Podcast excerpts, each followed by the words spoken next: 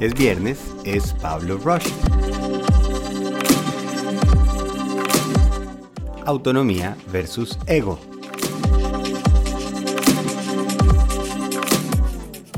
Bueno, es viernes, viene para algunos y para muchos Semana Santa, así que muchas personas estarán hoy ilusionadas y con más razón, pues hacemos podcast para que este viernes sea aún más sabroso.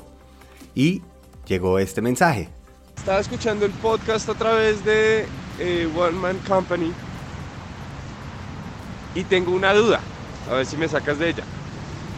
Cuando, cuando hablaba del tipo, creo que me voy a leer el libro, realmente me parece que está una nota, pero cuando habla del último punto de autonomía y no ego, no me queda muy claro cómo queda ese proceso de autonomía frente a hasta dónde quiero crecer. Mil gracias Luis Miguel. Para quienes no lo conocen, Luis Miguel es un emprendedor joven y está con un proyecto increíble que se llama El Zorrito. Empieza por ahora en Simijaca y tiene unas cabañas, pero lo más importante no es solo que además está en uno de los lugares más divinos de Colombia, sino que está haciendo unos cursos especializados para esos papás que crecimos y tuvimos esa experiencia de finca, de ensuciarnos los pantalones de pasto, de estar corriendo todo el día por fuera y darle esa oportunidad a los niños. Les dan cursos para acampada, de trekking y obviamente cursos para que estén los papás y los niños, mamás y niñas, haciendo cursos de cómo prender fogata, cómo armar carpas, eh, de huertas. Increíble. El Zorrito Colombia, para quienes quieran. Y luego de esa cuñita, pues agradezco mucho la pregunta porque ese punto precisamente para mí es vital. El de uno tener autonomía versus ego. Y se trata de esto. El ego es una bestia que puede comerse todo lo que está servido en la mesa. Es ese cuando va a una, un buffet todo lo que pueda comer y se come todo y queda con hambre. El ego siempre está pidiendo más, está pidiendo más validación, está queriendo ser más que los demás. Y es inseguridad, es simplemente cuando no tenemos claro qué es lo que queremos, pues queremos todo, queremos probar todo. Pero cuando nos ofrecen que está todo para que se sirva, no es para comerse todo, es para escoger uno que quisiera comer. Esto me acuerdo una vez que estábamos en un hotel con mi esposa y fuimos a uno de esos que era todo incluido y obvio, los primeros dos días al desayuno parecíamos unas personas que llevamos perdidos eh, meses y tenían que recuperar toda la comida. Lo curioso es que después de los primeros dos días en que uno se servía todo en el plato de todo, al tercer día estábamos desayunando lo mismo que desayunamos todos los días en nuestra casa, en las mismas medidas y los mismos sabores. Y cae uno en cuenta que la suerte que tenemos, que estamos todos los días comiendo justamente lo que queremos y por eso escogimos comer eso. Cuando uno empieza a crear esa empresa o está en un trabajo y simplemente está buscando qué es lo siguiente, qué más puedo hacer, no se acaba. Y fue lo que me pasó con la agencia de branding, como conté en ese capítulo.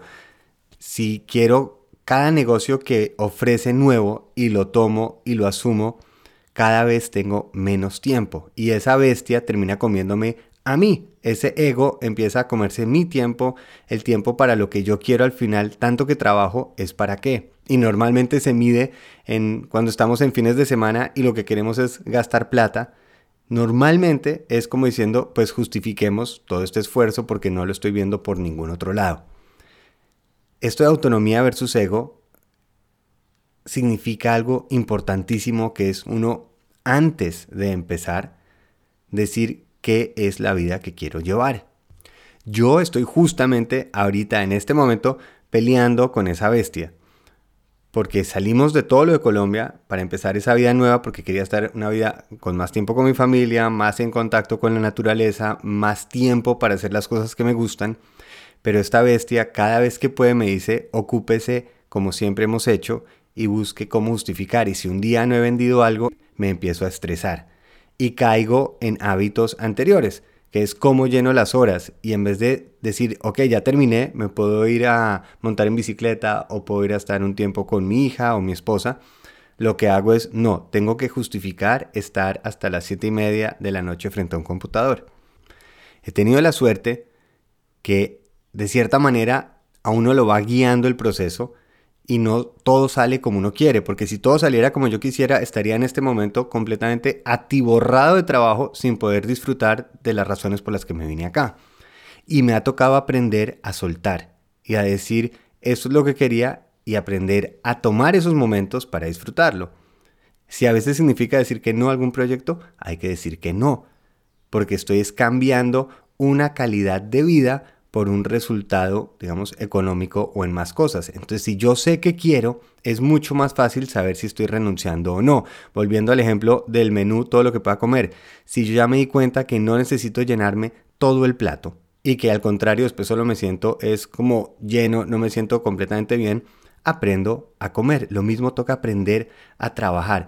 ¿Qué es eso que realmente nos interesa, a quien queremos servir y qué es simplemente el ego, que es esa bestia, devorando?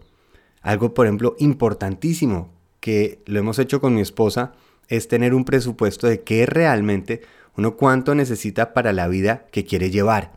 Entonces uno se sienta y hace esas cuentas.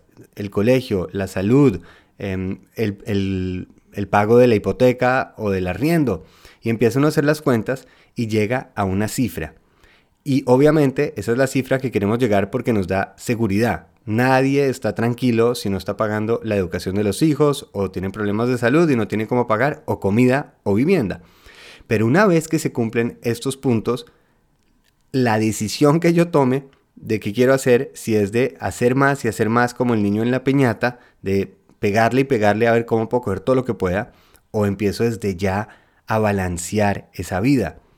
Por ejemplo, ahora que estoy retomando trabajo de marca, estoy haciendo mucho énfasis en no volver a caer en el error de hacer entonces contratos de seis meses, un año, en donde termino haciendo todo el trabajo gráfico, porque yo ya sé que termino enganchándome, ocupando todo mi tiempo y no es necesario. Me puedo especializar en esa creación de marca, en donde hacemos un proceso profundo de un mes y se entrega un trabajo y le doy las herramientas para que ellos puedan seguir con a través de Fiverr o con personas que ellos empleen o incluso ellos mismos. Ese es el balance que yo quiero encontrar, pero lo sé porque ya lo tengo claro que necesito tener horas libres y cuánto necesito de tener de ingresos al mes.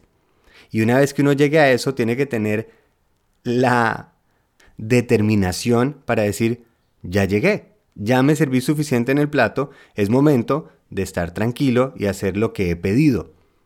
Y es precisamente la autonomía de decidir la vida que queremos llevar nosotros, no el ego, porque el ego siempre va a querer más. Si alguien me dice, Pablo, qué trabajo tan bueno estás haciendo, te va a ir muy bien, lo único que va a pasar en mí es que tengo que decir, bueno, necesito que alguien más me lo diga, necesito que alguien más me asegure que va a estar bien. Necesito tener mucho dinero en la cuenta para estar tranquilo. Necesito que mi pareja me esté todo el tiempo diciendo que yo soy fantástico y entonces no tengo el miedo que me va a dejar. Y empieza, y todos conocemos, empieza esa cabeza a dar vueltas y no para. Autonomía es saber decir esto es suficiente. Y lo hacemos en nuestra vida. Nos levantamos porque hemos dormido lo suficiente. Estamos entrenando, entrenamos lo suficiente. Comemos lo suficiente. Lo mismo es en el trabajo cuándo es suficiente. Y vamos aprendiendo a calmar esa bestia para que esos momentos de recompensa de la vida que sí queremos llevar, porque no vinimos solo a trabajar, esa es la verdad, no vinimos solo a tener vida de sábado y domingo, tenemos que tener un balance y ese lo decidimos nosotros, afortunadamente. Y esa es esa autonomía, ese es ese poder de decisión y de libertad que se nos da a cada uno. Ahora, no estoy diciendo que sea fácil. Yo sigo trabajando el proceso, pero es más fácil cuando uno sabe qué está haciendo y cuando ve ese ego no como algo que toca hacer porque la sociedad lo está pidiendo, sino yo aprendo a ser autónomo y alejarme de ese ego, porque sé que necesito, no ese, ese ego, esa bestia. Eso es. Espero que puedan tener un ratico para realmente sentarse a hacer eso, a decir, ok, ¿cuál es esa vida que quiero llevar? No solo en qué quiero tener, sino sobre todo la vida que quiero gozar, que puedo aportar y cambia por completo. Cuando esa lista de Papá Noel no se vuelven 50 cosas que quiero recibir, sino tal vez un momento que quiero tener o más importante, algo que quiero dejar. Resumiendo, el ego no es mi amigo. Con ese chiste de papá los dejo. Que tengan un fin de semana increíble. Em, vamos a estar de viaje, afortunadamente, con mi familia. Haré todo lo posible por hacer eh, lo que no he podido hacer hasta ahora, que es una versión desde el celular. Ya veremos. Ojalá nos estemos oyendo muy pronto. Y feliz, feliz viaje.